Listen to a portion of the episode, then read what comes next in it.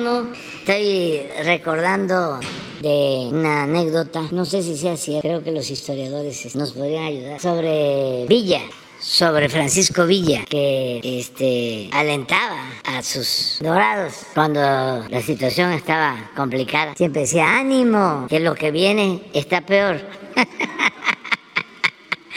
Y este, algo así, yo creo que Pedro, ¿eh? Pedro o Felipe Ávila nos, nos pueden decir. A lo mejor no es cierto, es parte de los dichos populares. En Tabasco sí se dice. Y lo mejor es lo peor que se va a poner.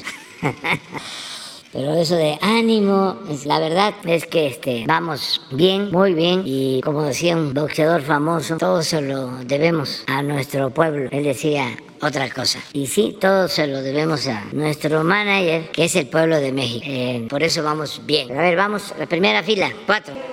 Y luego tres. Buenos días. Forman que las primeras filas se, se sortean, ¿no? Sí. Bueno. Ya, sí, de acuerdo, para que no se vaya a pensar que porque están aquí. buenos días, señor presidente. Eduardo Esquivel Ancona, SDP Noticias. En, el, yo le quiero preguntar, señor presidente, el próximo mes va a haber elecciones en Brasil. Este, están eh, los candidatos más fuertes, el Lula da Silva y Bolsonaro. ¿Usted qué piensa usted que Lula da Silva sería eh, lo que usted piensa de Lula da Silva sería el personaje que podría dirigir esa nación y colaborar para el sueño de Simón Bolívar de una América, de una América, de solo una América, una América unida? Esa sería mi primera pregunta.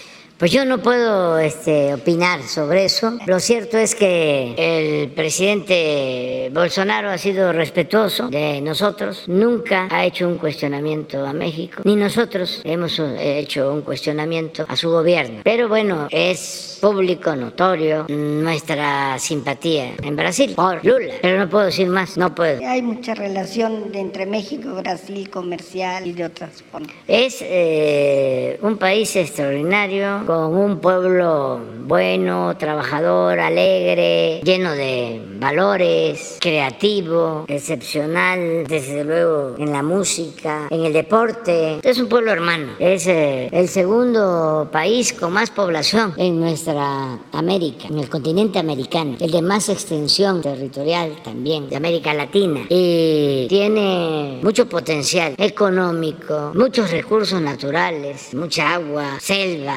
tiene petróleo, tiene metales preciosos, sobre todo su pueblo, que es excepcional, muy eh, democrático, han padecido de dictaduras y han salido adelante y han luchado durante mucho tiempo. Entonces yo deseo que eh, el pueblo de Brasil decida libremente lo que ellos consideren mejor para su país. En una segunda pregunta, es, he estado, hemos estado analizando en SDP Noticias al Poder Judicial y, este, y vemos que no hay una métrica para medir su eficiencia. Este, no sabemos cada este, juez cuántas sentencias les han revocado de sus sentencias un tribunal colegial que eso habla pues de la eficiencia o ineficiencia de los de, de, los jueces. Esto se lo digo porque este el poder judicial este tiene un presupuesto para están pidiendo un presupuesto de 80 mil millones de pesos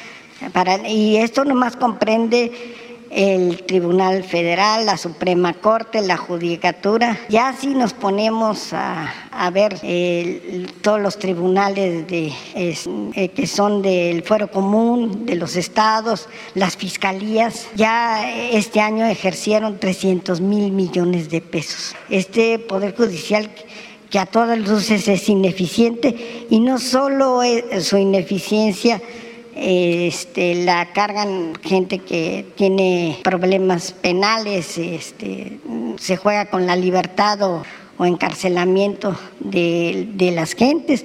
No solo es eso, sino también tiene efectos muy perjudiciales en la economía, porque este, el, este es en la economía cuando eso, este poder judicial es dos veces más caro que el de los Estados Unidos. ejercen un presupuesto y tres veces más que Alemania y España.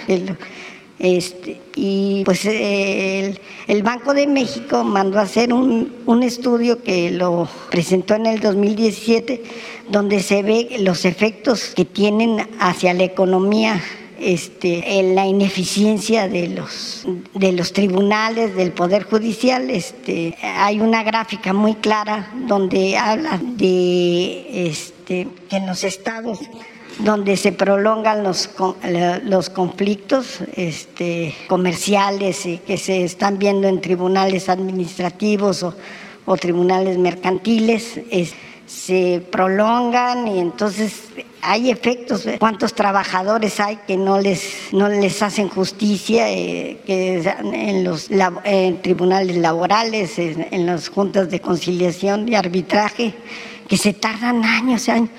No fuera este Iberdrola, porque ahí sí, al primer día este, les dan el amparo, les quitan las multas, pero una pequeña o mediana empresa se tardan años. Y eso va en contra de la productividad de la economía de México. Y es injusto y se hace más eh, desigual porque la, la, si uno tiene empresas que tienen cabilderos, entonces pues es más rápida la justicia y una justicia tardía no es justicia eso es de los abogados, entonces eh, y se tardan mucho los conflictos aquí en México y es eh, se prolongan y ganan mucho dinero los jueces, los impartidores de justicia. Eso sería. Sí, este, yo creo que hace falta la reforma al poder eh, judicial que ojalá y los integrantes de la judicatura o un grupo de jueces o los ministros lo planteen porque sí está mal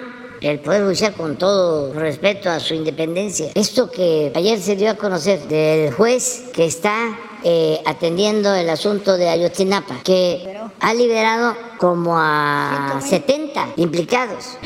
120. 120 implicados. Y saben que todo tiene que ver con el supuesto debido proceso. Son fallas en la integración de eh, los expedientes que presenta el Ministerio Público. O sea, forma, no fondo, puede ser derecho, que está por verse, porque yo creo que eso es chueco, pero sin duda no es justicia. Si estamos hablando de un caso de tremenda injusticia y porque no está eh, bien presentada la denuncia por el Ministerio Público, ya con eso voy a resolver dejar en libertad a un presunto delincuente. ¿Por qué no se repone el procedimiento. ¿Quién no es juez? ¿Qué no tiene que ver con la justicia? ¿Quién lo nombró? ¿Por qué? El caso de Ayotzinapa, que tiene que ver con Guerrero, lo atiende un juez en Tamaulipas, pero en la frontera, que además vive en Estados Unidos, según información que se tiene, que hay que comprobar. ¿Cómo es eso? ¿Y va a ser pura denuncia? ¿Y van a seguir haciendo y deshaciendo, pues tiene que haber una revisión de este proceder al interior del Poder Judicial. Esto no puede seguirse manteniendo así y que la autonomía de los jueces, no, pues si a esas vamos, ese juez es el Estado. ¿Y cuántas? ¿Quién lo eligió para ser el jefe del Estado? Porque él está por encima de todo. Tiene un poder omnímodo. Ah, porque es autónomo. Esto hay que revisarlo, sin duda. No por eso se está exponiendo aquí y mientras estemos nosotros vamos a seguir insistiendo y en lo que a nosotros corresponde vamos a denunciar penalmente este caso. No, no, no, pero ni siquiera tiene que ver con el debido proceso, porque esto viene de tiempo atrás, cuando todavía no se aplicaba el llamado debido proceso. No, cuando hay eh, vocación por la justicia, no son los procedimientos los más importantes, sino el recto proceder de la autoridad. Porque si no, usted va a ponerme de que yo estoy en contra del debido proceso. No, si el problema de México fuese en las leyes, no habría problema, porque ninguna ley dice que hay que actuar de manera injusta. Ninguna ley dice que hay que proteger a delincuentes. Ninguna ley dice que está permitido robar. Ese no es el asunto de fondo. Entonces, sí hace falta una revisión y ojalá y tomen la iniciativa al interior del Poder Judicial. Claro, si este, se va a tener como referencia la opinión de los abogados que defienden a clientes con dinero y no a los abogados que defienden a los que no tienen con qué comprar su inocencia. ¿Y cuáles son los abogados que predominan? ¿Quiénes son los que tienen influencia? ¿Quiénes son los que están siempre en las salas de espera de los jueces, de los magistrados, de los ministros? Pues los abogados de los grandes despachos, los que eh, se dan hasta el lujo de publicar antes, ahora ya no. Decía, no tengo a ningún cliente en la cárcel. Así se anunciaban. ¿Y son buenos abogados? No, son buenos para el influyentismo, para la corrupción. Entonces, por tu pregunta, y desde luego que afectan, y luego crearon eh, con la reforma energética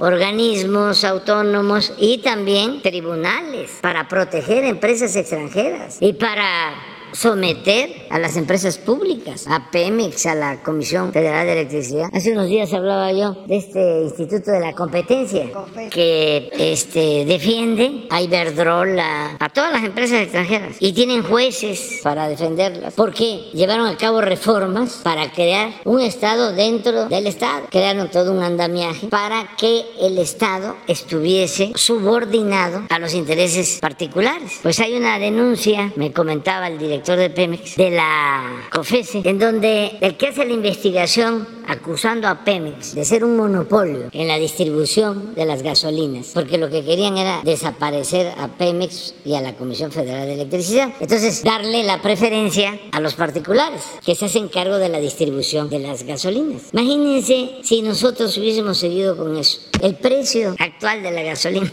el efecto inflacionario. Pero ellos eso no les importa, porque no les interesa lo público. A ellos les interesa el negocio, en el mejor de los casos. Y en realidad, el lucro. Bueno, hay una denuncia en contra de Pemex, supuestamente porque es un monopolio y que afecta a las otras empresas que distribuyen gasolina. El que hace la investigación es un señor que trabaja allí en esa este, dependencia, en ese instituto, o trabajaba. Es el que condena a Pemex y lo acusa o tiene el proyecto de que se sancione a Pemex por actuar de manera monopólica. Y la esposa del señor es la consejera del mismo organismo. Entonces, ¿cómo va a votar la consejera? Hay conflicto de intereses. Claro que hay conflicto de intereses. Pero eso ni siquiera se sabía. Por eso hay que hacer una revisión de cómo están estos supuestos organismos autónomos y cómo los crearon, de quiénes dependen, porque no tienen que ver con nosotros. No dependen del Poder Ejecutivo, no dependen del Poder Judicial, no dependen del Legislativo. ¿De quién dependen? Son autónomos son independientes, son pequeños estados, cotos de poder al servicio de intereses particulares, cuando lo único que debe de importar es el interés público, los negocios públicos, todo lo que ayude a una vida mejor, al bienestar, a estar bien del pueblo, porque esa es la democracia, el poder dimana del pueblo y se instituye para su beneficio y el pueblo es el soberano. Pero estos crearon con la complicidad de los legisladores todo un andamiaje jurídico para imponerse. Y, pero el presupuesto sí es de nosotros, ¿Sí? que, ejercen ellos. Sí, y eh, depende también de los contribuyentes del Poder Legislativo aprobar el presupuesto. Pero yo sí creo que hay tiempo para llevar a cabo la reforma. Y que se mida la eficiencia de cada juez, que se diga el juez fulano, este, cuántas eh, sentencias le han revocado un tribunal colegiado, porque en ese laberinto eh, son años que se pasan y no hay justicia este, y se pierden millones de... Y tienen este eh, temor los que pueden llevar a cabo estas acciones. Creo que eh, la judicatura podría actuar, pero son muy prudentes. Además, le sacan un manifiesto. La Asociación de Abogados este, Independientes, la Asociación de Abogados de México, el Colegio de Abogados y ya, o los eh, académicos de la Universidad X, Y o Z. Y entonces los apanican. No me voy a meter mi gremio y el Poder Judicial, ¿no? La ley es la ley y toda esa simulación. contra los jueces de Casa de Chinapa Dice que en todo caso las críticas tendrían que ser a las investigaciones. ¿Qué le puede responder? Que no coincido con él, que lo respeto mucho, pero que es eh, el mismo estribillo de siempre. Llevo años escuchándolo, de que no es la culpa de los jueces, sino de los ministerios públicos que integran mal los expedientes. Es culpa de los dos, del Ministerio Público y del juez, porque puede ser que el juez no de mala fe y no previo acuerdo con el juez, sino por eh, ineficiencia, descuido. En efecto, integró mal el expediente. La detención de la persona acusada de un delito no se llevó a cabo en la calle Juárez y en el domicilio con el número 20 de la calle Juárez. Y no fue a las 10 de la mañana, fue a las 12. O no se llama Juan Hernández López, sino se llama Juan López Hernández. Y así, entonces con eso el juez dice, no, pues no es la persona. No es, o no vive ahí, o no estaba ahí. Luego entonces queda en libertad. Pero imagínense lo que es dejar en libertad a 19 por lo mismo, cuando es un caso de dominio público, que no pudieron hacer una revisión mínima y regresar el expediente y decirle al Ministerio Público, reponga el procedimiento, eso está mal, y si no lo repone y presenta las pruebas, no va a proceder. Y voy a dejar en libertad. Por ejemplo, o sea, ¿cómo este, eh, si hay tortura, no se este, indaga. No se denuncia a los torturadores. Y no se denuncia a los torturadores, exactamente. ¿Bien? Sí, sí. Entonces, o hubo la denuncia y no procede. O le revocan la sentencia. Entonces, sí, eh, respeto mucho al presidente de la Suprema Corte de Justicia, pero esto no es posible, pues que siga sucediendo. Y sí, me puede él decir, y lo entiendo, de que él tiene que defender a los jueces. Sí, hay un asunto ahí que tiene que ver con la defensa de los gremios, pero yo no voy a defender a un servidor público corrupto porque pertenece al Poder Ejecutivo. El que eh, actúa mal tiene que ser este, castigado. Pero en fin, ese es vive en Matamoros y no, no vive en Estados Unidos, vive en Matamoros. Sí. Por último, señor presidente, este, ¿qué opinión le merecen las movilizaciones un poco violentas o muy violentas de ayer del caso de Ocinapa? Aquí? Pues eh, yo creo que eh, hay intereses que lo que buscan es eh, enfrentarnos, desacreditar al gobierno, porque los integrantes de Ayotzinapa, los padres de los jóvenes han estado eh, informados de todo lo que estamos haciendo. Se está eh, pues, aclarando lo que sucedió, castigando a los responsables sin eh, impunidad. Sin embargo, están queriendo enrarecer la situación porque siempre hay gente que no quiere que se resuelvan los problemas porque viven del conflicto. Imagínense si ya no se violan derechos humanos por parte del pues ya no se tiene materia y ellos quieren seguir sosteniendo de que se violan los derechos humanos. Yo les digo, no, no somos iguales. Además, si se protesta, se tiene que hacer de manera pacífica. ¿Qué es eso de venir a la Procuraduría con bombas y a tirar piedras? ¿Cómo enfrentar la violencia con la violencia? ¿En qué se parecen a Gandhi, a Martin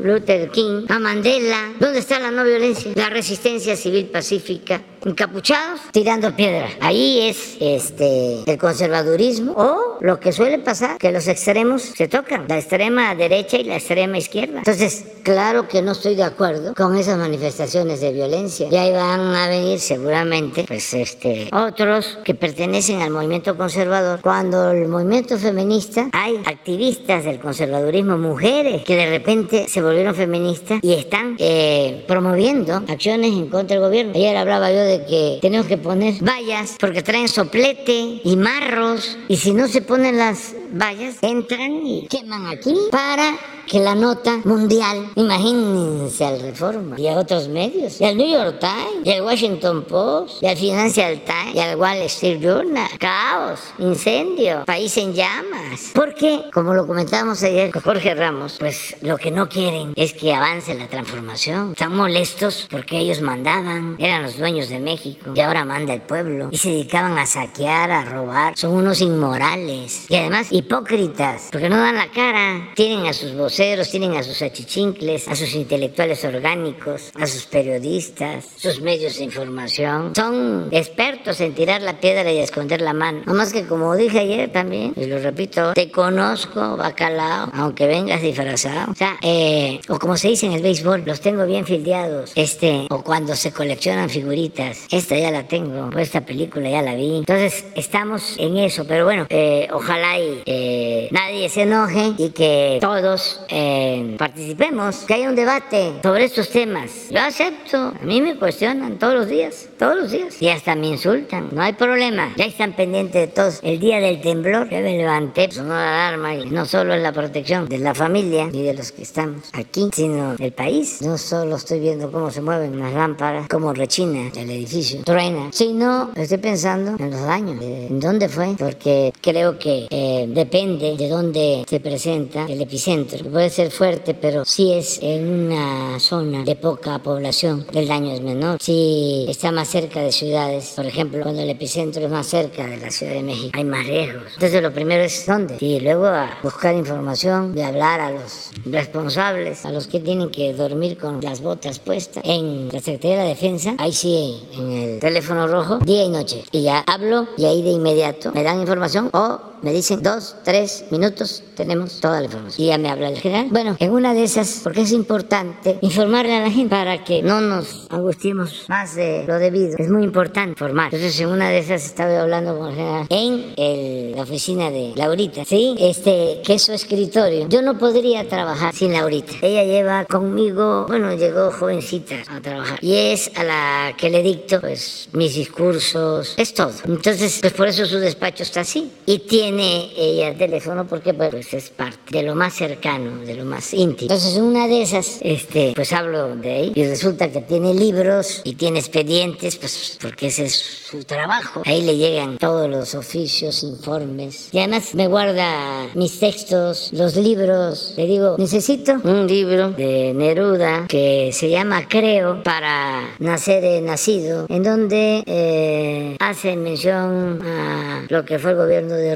Eh, si no es el libro, es otro de Neruda, donde tiene relatos. Sí, sí, sí, sí. Y ahí va, y ahí está el libro. Entonces estoy escribiendo. Bueno, entonces en una de esas pues, estoy ahí y saquen. Miren, el desorden, no, es que es bastante trabajo. Y además, también cuando uno escribe, cuando uno tiene mucho trabajo, pues tiene uno papel. Yo recuerdo, y salió una foto que es eh, muy eh, ilustrativa de lo que era Carlos Monsiváis, de cómo trabajaba. Recuerdo cuando el éxodo por la democracia, que caminamos de Tabasco a la Ciudad de México casi un mes. Entonces la última parada fue en Nesa y luego entramos al día siguiente ya de Nesa al Zócalo y fue un acto espléndido y la gente muy cariñosa muy fraterna. Esto en 1991. Pero en la noche, este, me fue a buscar a, a Nesa, donde estábamos en el campamento, Rafael Baraja, porque necesitaba eh, hacer mi discurso. Y me dice, vamos a pedirle a Carlos que nos ayude. Carlos Monsiváis, me consta, eh, siempre le metía mano a todos los discursos de los movimientos opositores durante mucho tiempo, desde el 68, se ayudaba a escribir. Era una cosa extraordinaria porque llegamos, yo traía mi maleta, mi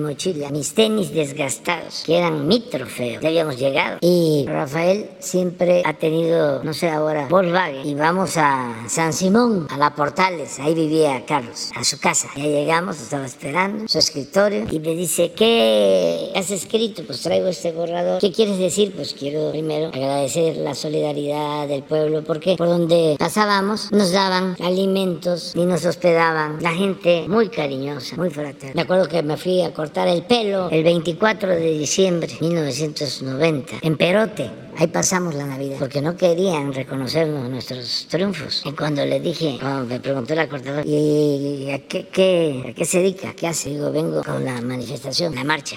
¿Y de dónde viene? Bueno, de Tabasco. ¿Y por qué? Por esto, porque no nos quieren respetar nuestro triunfo. Me termina de cortar el pelo y le digo, ¿cuánto le debo? No, nada. Así era, pues, o sea, muy fraterna la gente. Entonces, le digo a Monsi, pues lo que quiero es eso. Luego llegamos a otro pueblo, recuerdo ahora, son límites de Tlaxcala y Puebla, una antigua hacienda y un pueblo. Una pobreza que todo lo que traíamos nosotros de víveres se los dejamos. Y así, pero muy bien la gente, como es el pueblo de México. Este, Santa Rita, aquí en Puebla, en el tramo de Santa Rita a Texmeluca, 33 kilómetros lloviendo, de subida llegamos a Tesmelucan y también se portó la gente bien. Pero en fin, esa noche este, conocí por primera vez eh, la oficina de Carlos Monsiváis, unos gatos arriba del escritorio, mira, ahora puedes abrir más, bueno, y eh, escuchando música. Y a mano empecé a escribir con la música.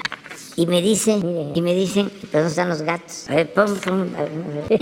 No se veía papeles. Uno de los mejores escritores en la historia de México y de los más solidarios, comprometidos con los movimientos sociales, con la diversidad, con todos los movimientos. Bueno, el caso es que casi está platicando y él escribiendo. Y yo creo no tardó ni tres minutos, cinco, y me dice, ahí está, eso te propongo. Tres, cuatro cuartillos. ¿sí? Este, esa vez casi leí el texto íntegro. No le hice modificaciones. Cuando no le hice caso y discutimos un poco, este, nos teníamos mucha confianza, nos queríamos mucho. Este, fue cuando el discurso del desafuero, ese sí, este, lo hice en Palenque y él había hecho otro. Y le dije, no, quiero este, este va a ser. No, pero que no va a gustar, por esto, ¿no? Sí, sí va a gustar. Pero todo esto por el escritorio de Laurita, a quien quiero muchísimo y que le ofrezco disculpas por haber este, dado a conocer esto. Y en efecto, sí tengo varios escritorios y tengo varias oficinas, dos o tres, donde trabajo, mis discursos es una, donde atiendo este, pues, personas de otros países es otra, donde trabajo con eh, servidores públicos del gobierno es otra, dos, tres salas de juntas, ya ustedes ya conocieron, hay una sala de junta para llevar a cabo todos los días el gabinete de seguridad, otra sala de junta que se llama eh, Trabajadores de la Salud, que eh, se estableció cuando la pandemia, porque ahí nos seguimos reuniendo todos los lunes, pero en los tiempos difíciles casi era diario. Y otra, que es la Daniel Cabrera, un periodista, el hijo del aguizote,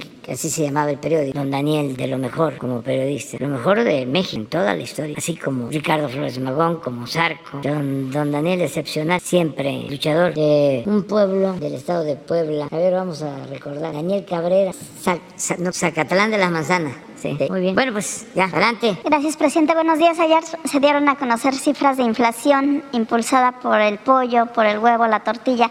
Preguntarle a qué acuerdo se llegó con los productores en la reunión que tuvo antier. Fue muy buena reunión. Eh, les agradezco mucho a los eh, productores, a los comerciantes. Eh, se está trabajando de manera conjunta. Lo importante es que se logró el acuerdo unánime de mantener precios sin aumentos de productos básicos, alimentos. Llegamos a ese acuerdo y a otros lo importante es que todos estuvieron de acuerdo en ayudar. Hasta les dije, yo sabía que ustedes iban a estar a la altura de las circunstancias y que nos iban a ayudar. Y les dije, ¿y saben por qué todos están ayudando? Por México, porque todos le debemos mucho a nuestro país.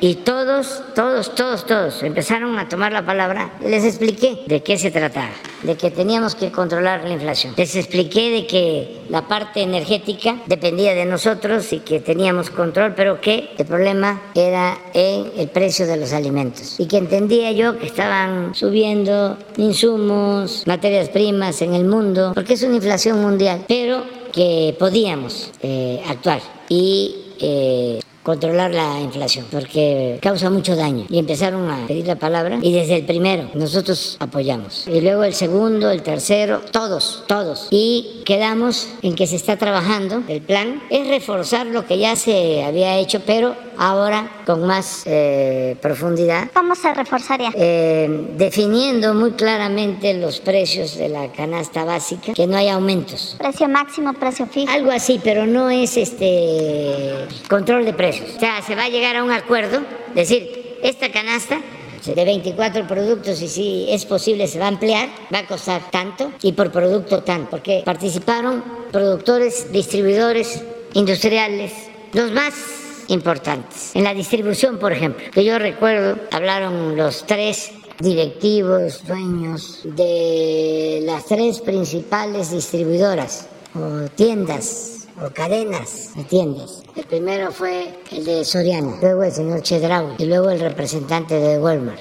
Eso por lo que tiene que ver con el comercio. Pero estaban los que distribuyen la harina de maíz, que tiene que ver con la tortilla. ¿En qué quedó lo de Maseca? Estuvo el director dueño de Maseca, Juan González, y estuvo la eh, dueña gerente de Minsa, Altagracia. Eh, y los principales productores de pollo, huevo, nos importa mucho el precio de la carne de pollo, los huevos, eh, carne de res, los dos principales productores o empresarios del atún y otros más. Eh, estuvieron los dos productores principales y distribuidores de carne, un señor de, de San Luis y eh, mi carne o su carne. Su carne. Su carne. Jesús, este Vizcarra. Todos, todos eh, muy solidarios. Eh, ofrezco disculpas porque pues no los puedo mencionar a todos, pero sí quedamos en que el día 3 de octubre los invité para que vengan con ustedes en la mañanera y ya se dé a conocer el plan. De modo que ya no me sigan preguntando porque si no, ¿qué vamos a decir entonces?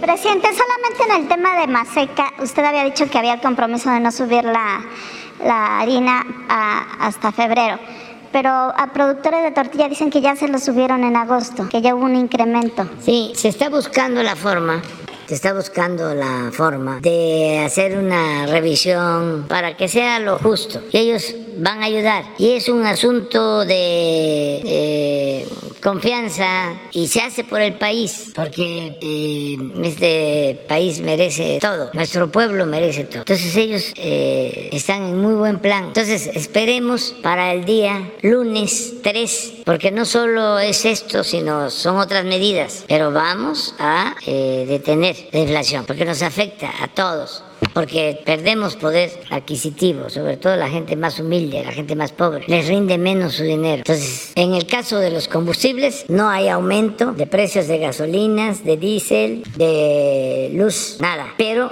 en el caso de los alimentos, como eh, no somos autosuficientes en alimentos y se tienen muchos que importar y aumentó el precio de las materias primas en el mundo, pandemia y guerra. Sin embargo, por la decisión que tomamos antes que otros, nosotros tenemos una inflación menor que otros países, sobre todo en energética, porque eh, decidimos no aumentar los precios de las gasolinas y del diésel y de la luz. Sin embargo, en el componente de alimentos Sí, hemos tenido incremento. Ahora que dio a conocer ayer el INEGI el aumento, que fue muy poco, eh, tiene que ver con alimentos. Creo que es 0.4 y fue alimento, que eso es lo que vamos a atender con este plan. Y tendrían también que en las revisiones salariales, en la propia revisión del salario mínimo, haber un incremento mayor, porque si bien se ha recuperado el salario en este sexenio, pues con esta inflación tampoco alcanza, ¿no? Sí, eh, eso se va a ver en su momento. Sí va a haber un aumento al salario mínimo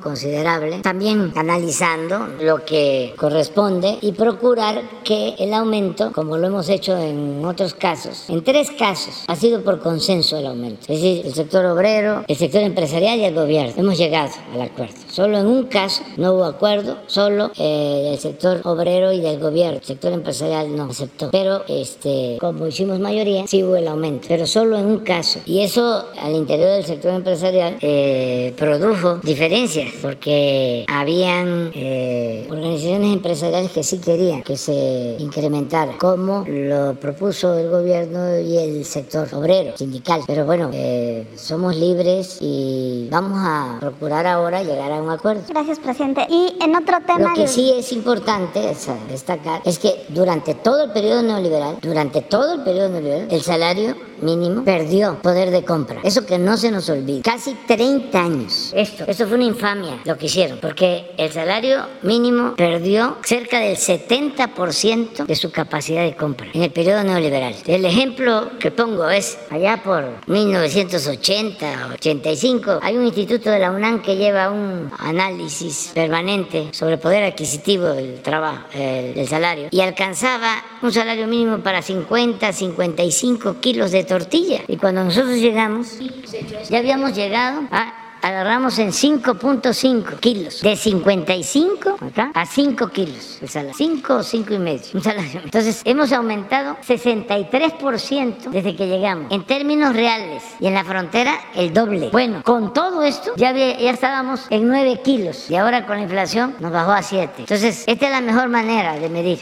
Que alcance para comprar más alimentos y para lo básico, que alcance el salario. Esa es la forma de medir. Entonces, estos corruptos, ineficientes, subrayo, mentirosos, tecnócratas, decían que si aumentaban el salario iba a haber inflación y nosotros probamos que no. La inflación de ahora no se produjo porque aumentamos 63% el salario, se produjo por la guerra de Rusia y Ucrania. Presidente, preguntarle en otro tema en el asunto de la discusión que hay en el Senado para ampliar la participación de militares en tareas de seguridad.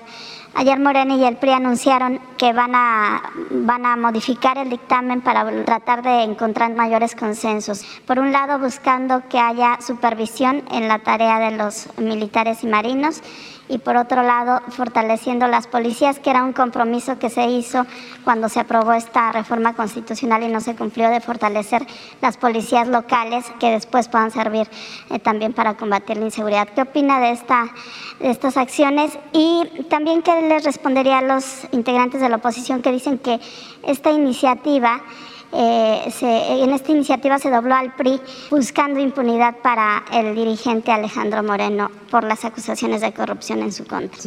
Miren, eh, quiero aprovechar eh, para este, informarles porque es parte de lo mismo, ¿no? La actitud eh, muy grosera de la oposición conservadora, muy hipócrita, que hacen este, escándalos de todo. Ayer me informó Marcelo Ebrard, la ONU, que se entrevistó con el ministro de Relaciones Exteriores de Ucrania y que le expresó que veían bien nuestra propuesta de paz y que el señor que había escrito un tuit en contra, diciendo que nuestra propuesta era a favor de Rusia, no tenía ninguna autorización del gobierno. Eso fue lo que me informó Marcelo Ebrard, que se entrevistó con el ministro de Ucrania. Es interesante, ¿no? Que se conozca, porque hicieron un escándalo con eso. Bueno, me preguntas sobre lo del Senado. Yo me me quedé pensando ayer de que lo mejor es hacer una consulta a los ciudadanos, que no sea un asunto popular. Y ya tengo aquí la propuesta de las tres preguntas las pasamos. Estas serían las tres preguntas. Además, hay que formularlas de manera que estén equilibradas y sencillas. Pero la primera es para que ya todos sepamos. Y ojalá y apunte dos minutos mientras yo hablo, porque me tardo un poco. Por eso es muy importante lo de TikTok, pero yo no podría hacer nada. Sería yo como un tafil en el caso del TikTok. Bueno, pues apunten. Una es, ¿estás de acuerdo con la acción de la Guardia Nacional? Con lo que está haciendo la Guardia Nacional, el trabajo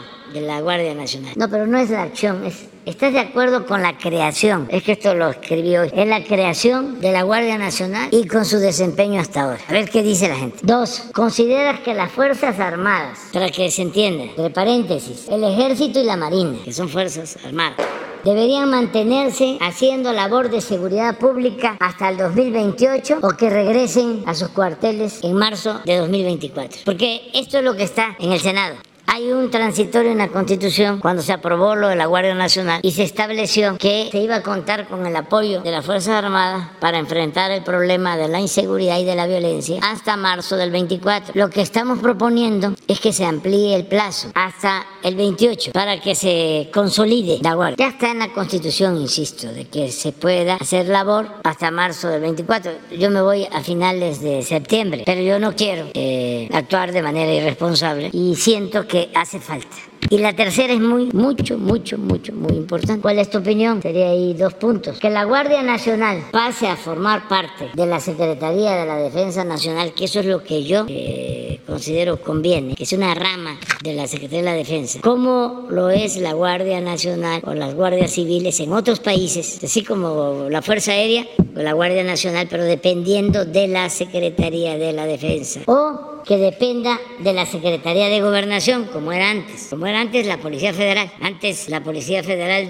dependía de Chong, por eso votó, o no quería, o no quiere, el que era secretario de Gobernación. Miguel Ángel Chong, Osorio Chong, o de Seguridad Pública, cuando el secretario de Seguridad Pública era García Luna. Entonces que la gente decida, claro, que tengamos tiempo para debatir, para seguir dando información, los que están a favor, los que están en contra, y que no sea un asunto popular. Entonces, que no se someta a votación en los próximos 10 días, que es el plazo que tendría Pues yo no puedo este, Pero su propuesta es que antes de que Pero a mí sí me gustaría que se difunda en todo el país y que no decidan popularmente, o que no decidamos popularmente, que sea el pueblo, todos, y que todas las dudas que haya se aclaren y se argumente a favor, se argumente en contra, y luego ver cómo recogemos los sentimientos de la gente. No considero que se deba hacer con el INE, porque nos van a pedir no una consulta formal como está en la Constitución. Sí, no. Porque ahí lo impide. Hay que buscar legalmente si existe un mecanismo. Parece que sí se puede a través de la Subsecretaría de Gobernación. Legal. Aun cuando no sea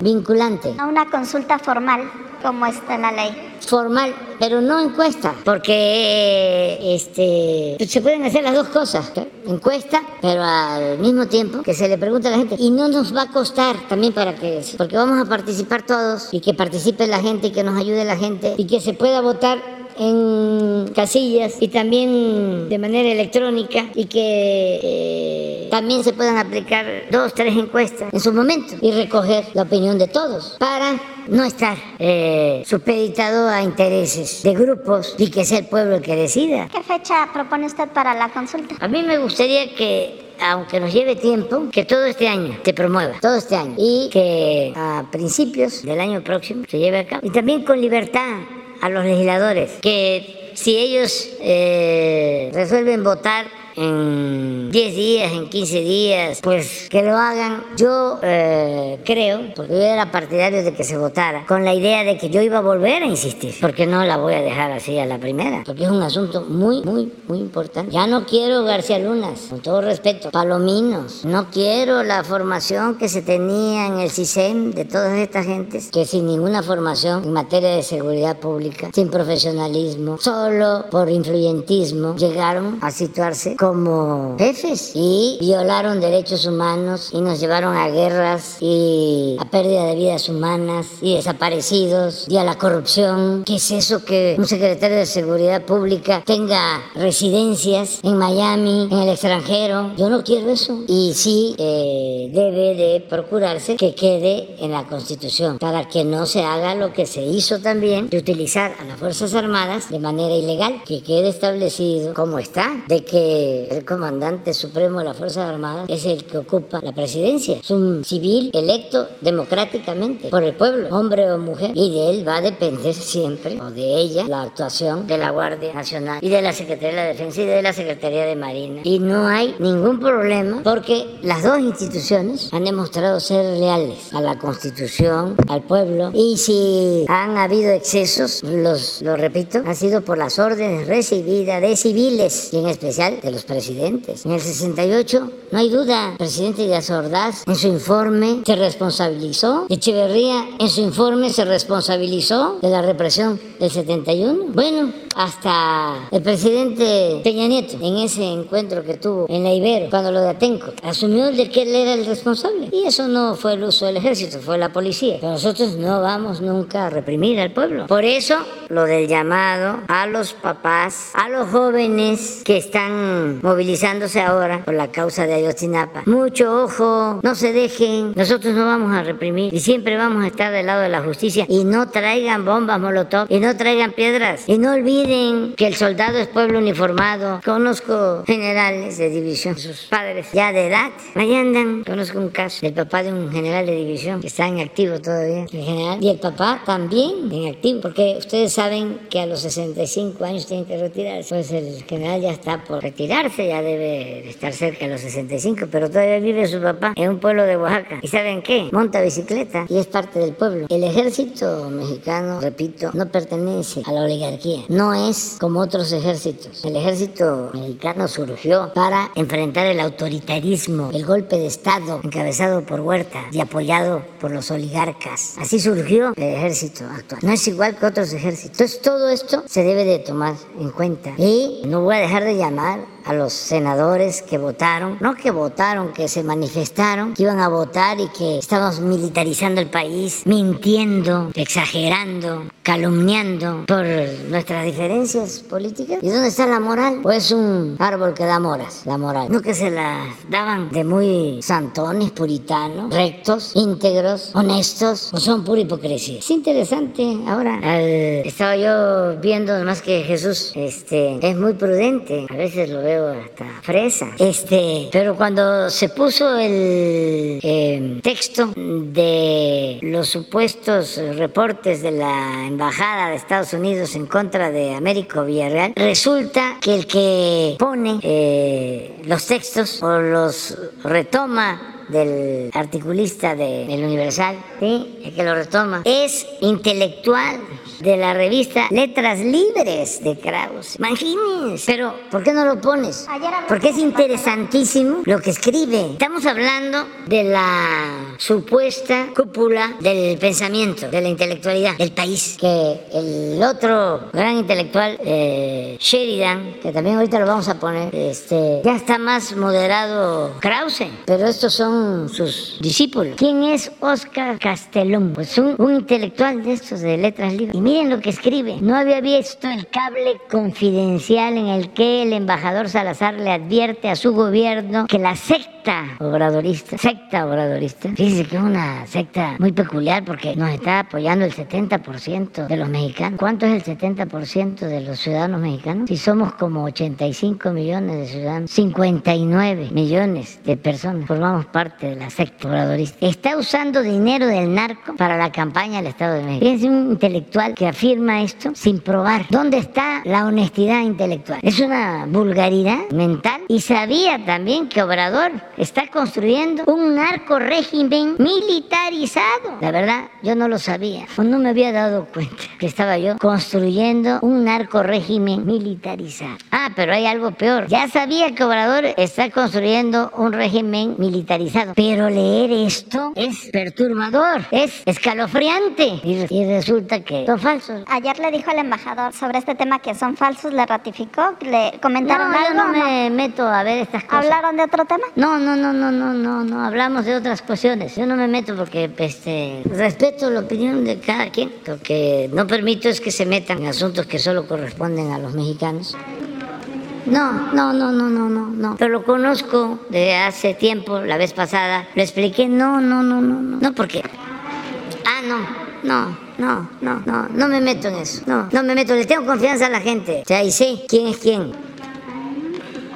Ah, porque pues son muchos intereses y si un intelectual se atreve a esto, imagínense, o un supuesto intelectual o periodista se atreve a esto, imagínense a lo que puede atreverse un politiquero. No me meto en eso, porque es que esto refleja bien, es una descomposición, es la decadencia de un régimen corrupto, de injusticias, de privilegios, es lo que está desapareciendo ante el nacimiento de lo nuevo. Por eso hablamos de transformación, pero esto no podría darse, o sea, that. Esa exageración, llaman ustedes volada, pues solo eh, se puede producir cuando hay un estado de ánimo de mucha molestia, de mucha irritación. Eso no tiene que ver con la sensatez, los argumentos, el debate, la urbanidad política. Pero estamos hablando de una gente del medio intelectual. Claro, como ellos eran los más influyentes, que son los más molestos. Un obrero, un campesino, un comerciante, pequeño, mediano empresario, incluso hasta un empresario grande. No está así, no, no padece tanto. Es como cuando una gente de un sector medio aspiracionista se ofende más que los oligarcas. Una vez me contaron que en Aguasteca, una cantina, llegó una gente, estaban otros en la mesa y eran los que tenían un poco más de recursos en el pueblo, ¿no? Tampoco. Y este empezó a hablar en voz alta y a decir que eran muy ingratos y a lo mejor usaba otras palabras, los eh, pudientes. Y cada vez gritaba más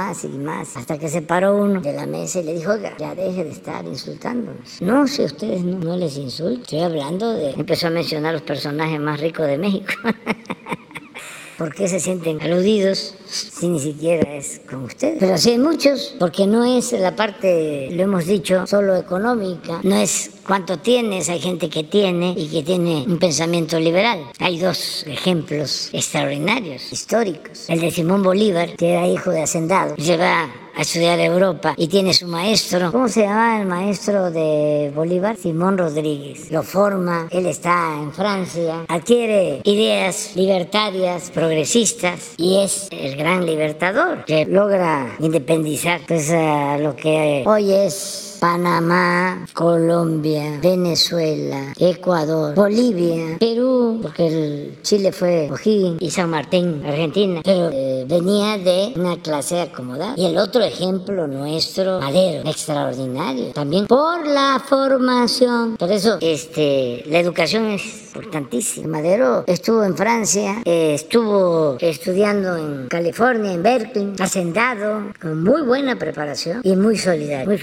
Distinto incluso a miembros de su familia. Desde luego distinto a su abuelo, a don Evaristo, que era porfirista. Una vez le escribió don Evaristo a Porfirio y le dijo, estamos muy apenados con usted, señor presidente, porque este muchacho está de revoltoso, queriéndole este, combatir políticamente, no le haga caso. Casi, casi le dijo, no está exacto. Lo que sí le dijo, y está en la carta, es que le pone, toda la familia está muy apenada. Pero mire, con decirle que es hasta espiritista. Pero Madero es grande, grande, gigante. Y ahí sí aplica aquello de que la grandeza no se mide de los pies a la cabeza, sino de la cabeza al cielo. Pero en fin, este, esto es este, importante. Presidente, buenos días. Emir Olivares, del periódico La Jornada. Preguntarle, el lunes se cumplen ocho años de los crímenes contra los normalistas de Ayotzinapa reiterando en este tema, eh, ¿hasta dónde va a colaborar la Secretaría de la Defensa Nacional? Eh, en el sentido de, se, habló, el subsecretario Encinas habló de 20 órdenes de aprehensión contra militares. Hasta ahorita se han ejecutado solo cuatro. ¿Hasta dónde la, Secretaría de la Defensa Nacional va a colaborar en este sentido para que el resto de los militares, si es que así se dan, se, puedan ejecutar estas órdenes de aprehensión? Y desde su gobierno, ¿cuál es el compromiso? Eh, ayer insistía que es uno de los dos temas en los que no ha podido usted eh, cumplir eh, esos famosos 100 compromisos en el Zócalo capitalino. ¿Qué tan difícil ha sido poder cumplir este, eh, justicia para este caso? lo vemos también más allá de los 120 liberados por el juez Ventura Ramos. ayer mismo se concedió un amparo al ex procurador Murillo Karam. en ese sentido, preguntarle cuál es el compromiso y también si ya le comunicó al embajador de México en Israel, ayer fue llamado a consultas por el gobierno de Israel.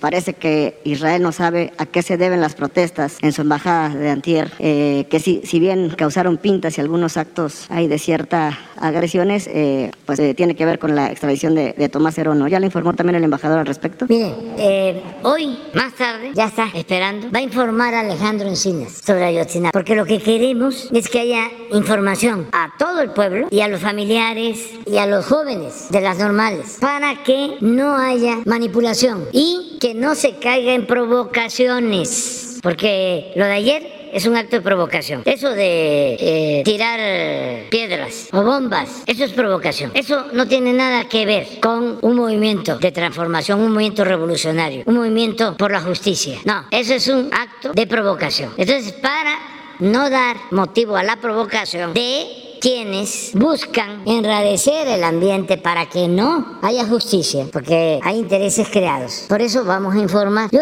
lo único que quiero es que se lea el informe y los anexos de la comisión de Ayotzinapa. Están en las redes, nada más que no los leen, porque hay un grado de irracionalidad que les eh, produce eh, la oposición a lo que estamos haciendo, que no entienden razones. Y no me refiero a los padres y a los jóvenes. No, me refiero a adversarios que tenemos, a quienes no quieren que haya justicia, que lo que quieren es seguir administrando el conflicto. Ayer eh, parece increíble, pero le decía yo a Jorge Ramos y él decía, no, yo creo que respondía este con autenticidad, pero decía yo, es que eh, si quisieran más muertos. Y él decía, no, ¿cómo? Porque es lo más irracional que puede haber. Pero en efecto, cuando la pandemia, lo que deseaban estos adversarios nuestros, conservadores, era que México, primer lugar en muertos, que nos fuera muy mal, y lo mismo en la violencia. No les importa el dolor, trafican con el dolor humano. Lo que quieren es que fracasemos para que continúe el mismo régimen de corrupción, de injusticias de privilegios, o el aspiracionismo, o la hipocresía, o ese estilo de vida de la doble moral. Entonces, es fuerte lo que está sucediendo, pero es interesante. Entonces, en el informe vienen los nombres de los que se considera participaron en los actos de desaparición. De los jóvenes, vienen los nombres. A ver, ¿por qué no pones el informe? De los que participaron en la ejecución de estos actos criminales y de los que participaron en crear la llamada verdad histórica, los que participaron en hacer el montaje para engañar y encubrir y no decir la verdad. Pero está en el informe. Y el ejército, claro que está ayudando y entregando información. Y no solo eso, porque lo entienden muy bien los mandos militares y así debe de eh, entenderse en todos los casos. No porque unos soldados, unos oficiales de un batallón actúen de manera delictiva, ya se va a manchar a toda la institución. Si se afecta a toda la institución, si no se castiga a los que participaron. Pero si se castiga que se, fue lo que se debió hacer desde el principio. No se afecta a una institución tan importante para el Estado mexicano como el ejército. Entonces, ahí viene una relación en el informe. Todos ellos son responsables y en todos los casos la comisión está pidiendo que se giren órdenes de aprehensión. en el caso de los militares, los que aparecen aquí, todos están detenidos. Falta uno, ¿no? los que aparecen en la comisión. Bueno, ahí está también el procurador en esa lista. No, era procurador, ¿no? Y está también el señor Cerón, por lo que estás planteando. Entonces, todos ellos este, pues van a tener que enfrentar. ¿Cree que pueda subir, en el caso de los militares, eh, en el ascenso de jerarquía hasta el nivel de secretario, el exsecretario? Por ejemplo, usted en su libro, eh, todos informan el ejército en su libro, en su más reciente libro, en el caso del rescate de Evo Morales, usted pone el testimonio o el, informe de uno de los eh, militares que fue a rescatar al expresidente Evo Morales en el ejército todo se informa, entonces seguramente eh, eh, se puede tener la hipótesis de que el, general secretario, el anterior general secretario, sabía o tenía conocimiento de mínimo un cable de lo que había sucedido en, en ese No, en este caso no ha habido información. Hay esta información sobre el comandante del batallón. Y también el comandante del batallón, que es un general que está detenido, él va a testificar, él tiene derecho a la defensa y él también tiene posibilidad de ampliar la declaración y a todos les pediría yo que ayudaran y que no se callaran nada. Pero sí es un avance muy importante. Nunca, por eso es el enojo también, porque nunca imaginaron que íbamos a actuar como lo estamos haciendo. Entonces se está actuando en función de un informe de la comisión. Les voy a decir algo. Yo conocí el informe, lo leí y me pareció sólido. Me lo entregó Alejandro Y cuando lo leí, lo que le dije es ya, se tiene que proceder. Y eso fue lo que se hizo. Entonces también dijimos, esta es una parte del proceso. Muy importante porque se está deteniendo a autoridades que participan o presuntamente, como dirían los abogados, participan en la desaparición de los jóvenes. Y se está actuando también en contra de los que presuntamente participan en ocultar la verdad. Entonces es un proceso, van a declarar, en el caso del señor Cerón hay una solicitud dirigida al gobierno de Israel. Yo mismo escribí una carta al primer ministro de Israel pidiéndole su colaboración y la respuesta que obtuve fue favorable, en el sentido de que ellos eh, van a ayudar y lo están haciendo. Nada más que son procesos. Sí, sí, sí pero, sí hay ese compromiso. Sí, pero no hay carpetazo. Ayer también vi un, un, este, un face de este poncho. Me lo vas a poner también porque, ¿eh? Sí, porque es muy claro, o sea, lo que está sucediendo. Pero primero, ¿por qué no pones el nombre de los responsables? Pero al principio no lo dieron a conocer. Ah, pues eso es lo que hay que buscar, este, que se den a conocer los nombres y eso va a ayudar mucho. Hay que pedirle la autorización a este, al Poder Judicial, dile a Alejandro que nos eh, ayude hablando con el Poder Judicial, haciendo los trámites legales para dar a conocer, porque es que esto no es un asunto nada más jurídico, es un asunto de justicia, es un asunto político, es un asunto de Estado. Ustedes saben que la señora Clinton, que era en ese entonces o había estado, desde luego que sabía o tenía información, declaraba de que si ella eh, fuese eh, servidora pública en México, no descansaría hasta encontrar a los jóvenes de Ayotzinapa, porque ella sabía y a un mexicano, pues nos duele que del extranjero nos digan de que nosotros ocultamos las cosas. Este gobierno no va a permitir que nadie lo sienta en el banquillo de los acusados, porque tenemos autoridad moral, porque tenemos autoridad política. No nos van a poner contra la pared, no nos vamos a dejar chantajear a nadie. Entonces, esto, este, hay que quitarlo, hay que buscar quitarlo y que se dé a conocer. Yo pensaba que eh, sí, porque Cuando lo del general Cienfuegos me costó trabajo, porque me decían los abogados de relaciones, los abogados de la fiscalía, los abogados de la consejería jurídica, no, el debido proceso, no. Si no damos a conocer todo y empezamos a tachar, lo que hacemos es crear incertidumbre y dar motivo para la especulación, las conjeturas, para la mala fe de los adversarios nuestros. ¿Qué tenemos nosotros que estar ocultando los nombres si no queremos que haya impunidad? Hablando de impunidad, eh, presidente, eh, en la semana por tres días se abrió por primera vez las puertas del campo militar número uno. Eh, ¿Qué representa esto para su gobierno, para México, después de una lucha larga de 50 años de las víctimas? Significa una nueva etapa en la vida pública del país. Significa decir no a la corrupción, no a la impunidad. ¿También habría castigo para esos militares que participaron, incluidos los famosos vuelos de la muerte? Que salgan las investigaciones, como se están haciendo. Están formados grupos con ese propósito. Y no vamos nosotros a proteger a nadie. Nosotros padecimos de la represión del Estado autoritario durante el periodo neoliberal. ¿Cómo voy a llegar yo a presidente a hacer lo mismo? Con todo respeto, yo no soy Calderón ni Salinas. Soy Andrés Manuel, nacido con mucho orgullo en Tepetitán, Agupana, Tabasco. Y finalmente, yo no sabía esto, entonces le voy a pedir a Alejandro. Es más que este si no si no este se puede hoy mismo que busque a los padres y que con el compromiso, porque a los padres no les convendría de que se use esto de pretexto para que no haya justicia, pero que los busque a los padres y que les dé los nombres, porque a lo mejor esto es lo que está llevando a la desconfianza de los padres y a los eh,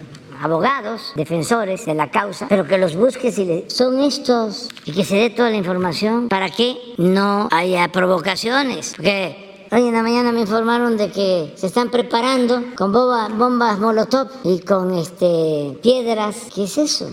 Sí, y luego eh, eh, supuestas feministas y supuestos defensores de derechos humanos por el 2 de octubre. Sí, nosotros siempre hemos estado en contra de la represión, siempre hemos defendido los derechos humanos, siempre hemos luchado por la justicia, por la democracia. ¿Por qué nos desconocen? Ahora sí, ¿de parte de quién? Y ahora que estoy viendo esto del chon votando en contra de que la Guardia Nacional dependa o tenga dependa de, la Secretaría de Defensa o se le dé un plazo hasta el 28 al Ejército y a la Marina para ocuparse de temas de seguridad pública que nos importan mucho para conseguir la paz. Y veo a Chong y a todos los panistas que son de lo más retrógrada y autoritario que pueda haber como buenos conservadores. Pues es el mundo al revés. Entonces, cuando menos que los muchachos y los papás y los que de verdad se preocupan por la justicia eh, tengan todos los elementos. Europa. Sí, sí, sí sí, sí, Álvarez y Casa, ¿saben qué? Álvarez y Casa siempre me ha parecido un falsario. Era de la Comisión de Derechos Humanos en la Ciudad de México. Y cuando nos manifestamos en el Zócalo, cuando el fraude del 2006, que lo que me propuse fue evitar la violencia. Fíjense, nos robaron la presidencia y teníamos que cuidar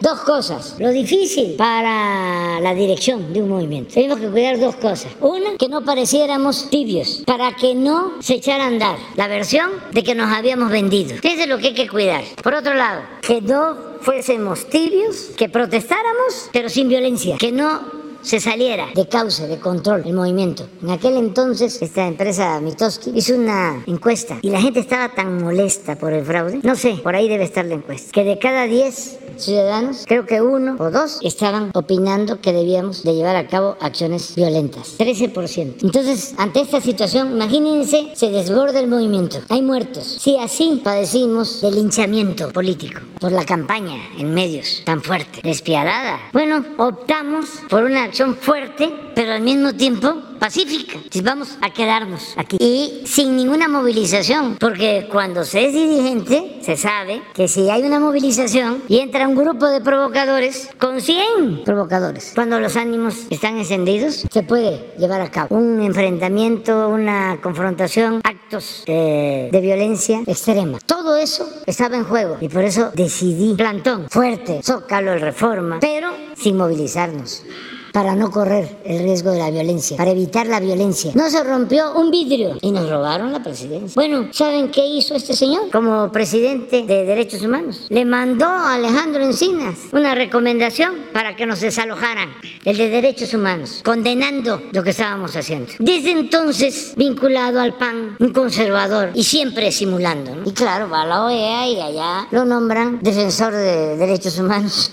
Y todavía sigue engañando. Es un falsario, un hipócrita. Entonces son a los que estamos enfrentando. y otros más. Este. De mi parte, la última, presidente. Que quedaron este, callados callados cuando la represión, cuando eh, las masacres. Y ahora, imagínense con qué autoridad moral los senadores del PAN, que durante el gobierno de ellos se declaró la guerra a la delincuencia y le decían a los soldados, ustedes hagan su trabajo y nosotros nos encargamos de los derechos humanos. Y ahora salen como paladines, defensores de los derechos humanos y este, preocupados por la militarización. Afortunadamente vamos a tener la oportunidad oportunidad de preguntarle a la gente de que esto este, se ventile. Por eso son muy buenas las mañaneras, porque si no, pues eh, existiría nada más la versión de nuestros adversarios y no tendríamos la posibilidad de informarle de manera directa al pueblo, a los padres de los muchachos de Yotzinapa, a los mismos estudiantes, de las normales, que este, eh, demandan, además de lo de Ayotzinapa, si no están satisfechos, este, que no le